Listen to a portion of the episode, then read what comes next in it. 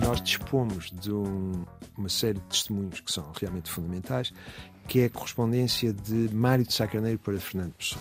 Ou seja, todas as cartas que de Paris e de outros sítios, mas centralmente de Paris, Paris. Sá Carneiro enviou para Pessoa. Não temos as respostas, não é? Não, a correspondência de Pessoa para Sá Carneiro desapareceu com os pertences de Sá Carneiro após o seu suicídio no Hotel Parisiense e desapareceu. Isto é uma das perdas maiores da cultura portuguesa, porque estas cartas de Pessoa a Sá Carneiro seriam de certo, são de certo. Nós temos algum, isto é, às vezes há cartas de Sá Carneiro Que para citam. Pessoa que citam um excerto e nós percebemos, ah, eu queria saber o resto, mas não está lá. Estamos com o António Feijó, é professor catedrático da Faculdade de Letras da Universidade de Lisboa, da qual foi diretor, é atualmente pró-reitor da Universidade de Lisboa, tem uma pós-graduação, um PhD, em literatura inglesa e norte-americana na Brown University de Rhode Island, Providence, Estados Unidos, claro, e um Master em literatura inglesa e norte-americana da State University de Nova York, é administrador não executivo da Fundação Calouste Gulbenkian, a qual vai presidir neste ano de 2022, foi presidente aqui do Conselho Geral Independente da RTP e tem obra publicada, vasta obra publicada, e é por causa de Fernando Pessoa que está aqui no Serviço Público Bloco de Notas da Antena 1, da Rádio Pública. Agradeço que faça parte desta família que ajuda quem está nos últimos anos do secundário, mas também quem quer saber mais. O professor eh, António Feijó disse que nos seus heterónimos de Pessoa eram quatro. Isto requer um- só uma pequena clarificação. Por- Porquê é que são quatro? Porque, por exemplo, há, há muitas pessoas que dizem que são 140 e tal, ou são 120 e tal. Realmente, eu estou a dizer quatro, se calhar estou a ser um bocado austero demais, podia-se suplementar mais um ou dois. Mas o, qual é o ponto? Qual é a diferença aqui de posição? A diferença de posição é esta, é que no espólio, Pessoa realmente, porque Pessoa tinha esta capacidade ou este pendor para estar sempre a criar personagens e coisas, há um papel com uma assinatura de um nome. Um nome qualquer. Como, entretanto, nós sabemos quem é a pessoa, assumimos que este nome é o nome de um heterónimo, mas de que não existe obra, mas de qualquer modo está aqui mais um heterónimo. Ou pelo menos um heterónimo em potência, mas está ali mais um heterónimo. E as pessoas vão contabilizando estes nomes. Eh, mas porquê é que eu defendo que, são, que é um conjunto muito mais pequeno? Por exemplo, um dos heterónimos de que o próprio Pessoa fala na carta a Casais Monteiro, na célebre carta a Casais Monteiro, que aliás é uma carta que pretende descrever a tal, o tal aparecimento de Alberto Queira, etc. E é, é muito pouco exata de um ponto de vista de facto. É, aquilo está tudo muito alterado, mas pronto. Sim, mas Nessa- ele é que sabia, não é?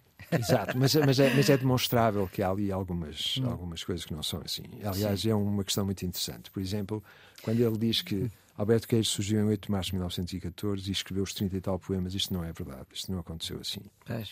Isto é demonstrável pelos suportes dos poemas. Mas eu estava a dizer sobre o número de heterónimos, que é, na carta a Casais Monteiro, ele fala de. O primeiro heterónimo que ele refere é um, é um que lhe surgiu na infância, quando ele tinha 6, 7 anos de idade. Um tal Chevalier de Pá. É, O nome é francês. E este Chevalier de Pá apareceu-lhe como? Porque o jovem. Cavaleiro do Passo. Depois PA e depois é PAS. é PAS. Então, surgiu como? Surgiu porque o jovem pessoa inventou um correspondente para si próprio e, começou, e fez uma correspondência. Bom, então este seria o primeiro heterónimo. Mas agora, repare, Pessoa tinha 6, 7, 8 anos quando escreveu, mas suponha que Pessoa tinha morrido com 10 anos de idade.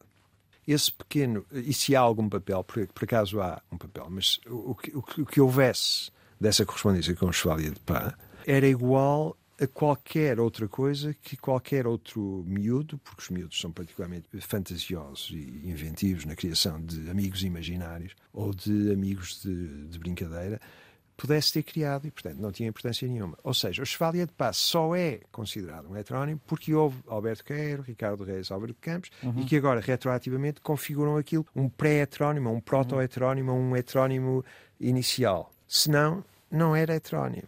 E António Mora? que Bom, então, Muito António bem. Mora. É porque é o menos conhecido. E Claro. Fotografia. O António Mora é o, é o tal que está internado na Casa de Saúde de Cascais, veste uma toga romana e escreve prosa.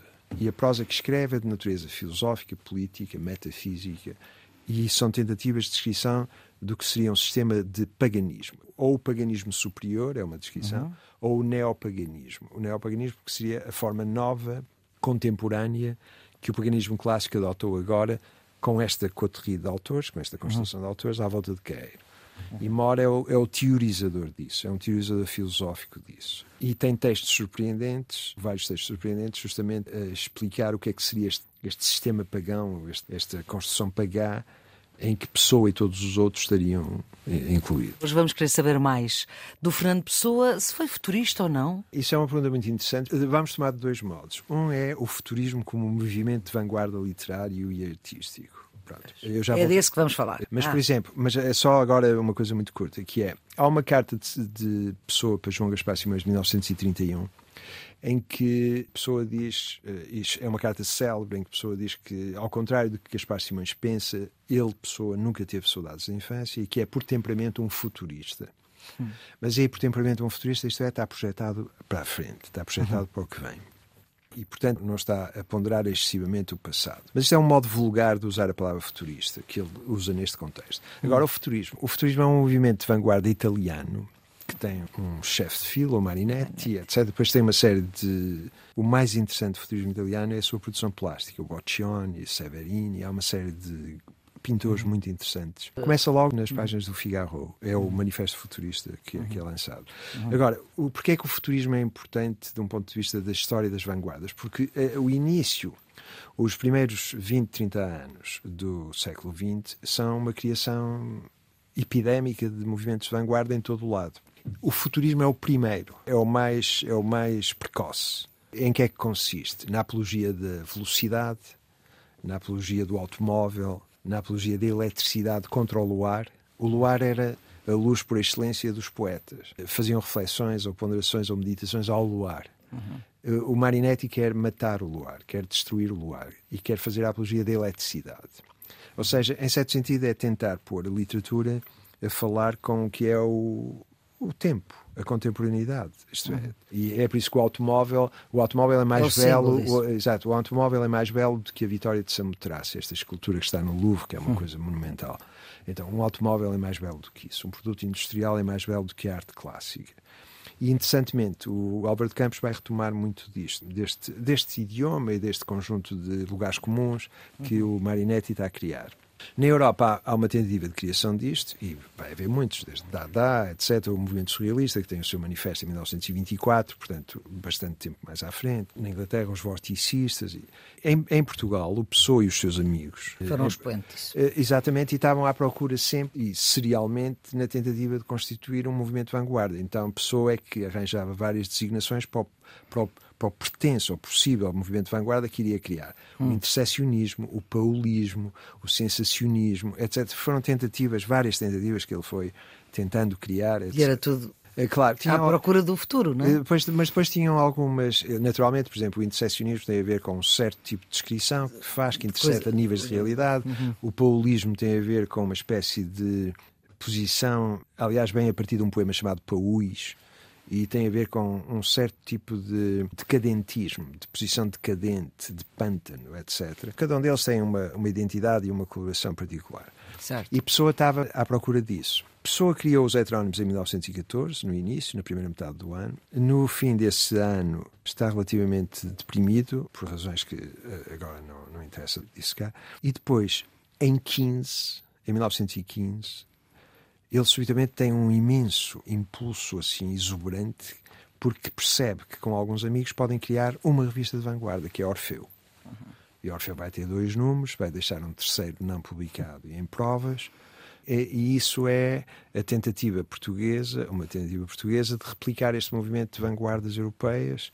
Orfeu, a publicação Orfeu, aliás, é muito interessante porque é uma mistura, um cocktail esquisito de coisas que são realmente muito interessantes, e uhum. as coisas realmente muito interessantes são o Pessoa e o Sacarneiro que lá aparecem, uhum. e depois uma participação de outras Mário pessoas que ainda estão ligadas à poesia de finais do século XIX, simbolista, etc., e que estão lá por, Estamos a falar por de companhia, de... sei lá, de Rolando Carvalho, o brasileiro, de Alfredo Guisado, etc., Violante Cisneiros, que é um pseudónimo Sim. do Cortes Rodrigues, etc. Aí essa revista qual é o ponto central disto? O ponto central disto é. É fixar. É, e é também o aparecimento de Pessoa e de Sá Carneiro de um modo muito forte. forte. Pessoa Sá Carneiro também dura pouco, não é? Sim, eh, suicida-se em 16 uhum. e, portanto, em Paris, mas. Eh, mas Mário de Sá Carneiro e Pessoa, esta relação é que é qualquer coisa de muito, muito interessante. nós, em relação a esta relação, nós dispomos de um, uma série de testemunhos que são realmente fundamentais,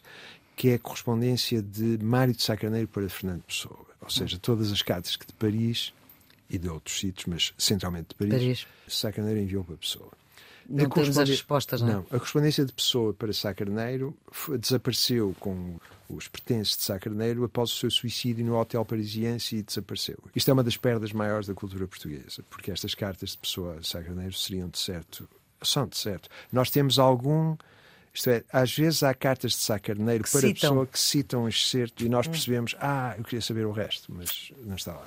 Portanto, só conhecemos esse pessoa através de Sá Carneiro. E é, é- outra coisa. É outra coisa. E aí é muito interessante a relação, porque, por exemplo, para Sá Carneiro é muito claro que Pessoa tem uma magnitude eh, acima de todos os seus os, os contemporâneos. Sá Carneiro não tem qualquer dúvida sobre isso. Aliás, aliás Sá Carneiro eh, exibe, e Pessoa terá exibido também nas suas cartas, mas Sá Carneiro exibe uma coisa maravilhosa que é a capacidade de poder admirar alguém. Admira e dilo expressamente. Eh, diz, por exemplo, que só o facto de conhecer Fernando Pessoa já torna a sua vida alguma coisa. Vale importante. alguma coisa. Mas ao mesmo tempo também vai mostrando. Mas e envia-. Pois, mas também vai enviando a, a pessoa os seus textos, os seus poemas, etc., e, e os seus contos. Uhum. E realmente a obra de Carneiro é uma obra muito, muito importante e de, uma- de uma- de- de um brilho muito grande.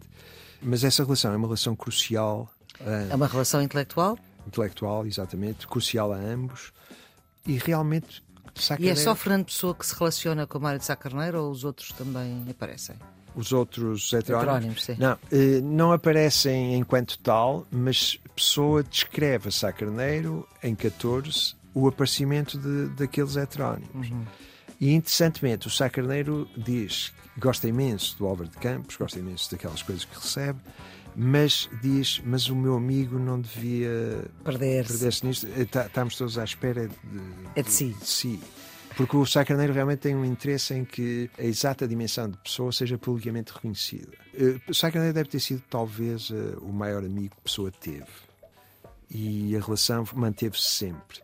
Professor António Feijó, vamos ter que parar por aqui esta nossa conversa. Vamos voltar a falar deste Fernando Pessoa que se desmultiplica. A produção do Serviço Público Bloco Notas é da João Jana Fernandes, a gravação de Jorge Almeida, edição Maria For Pedroso. Tenham um bom dia.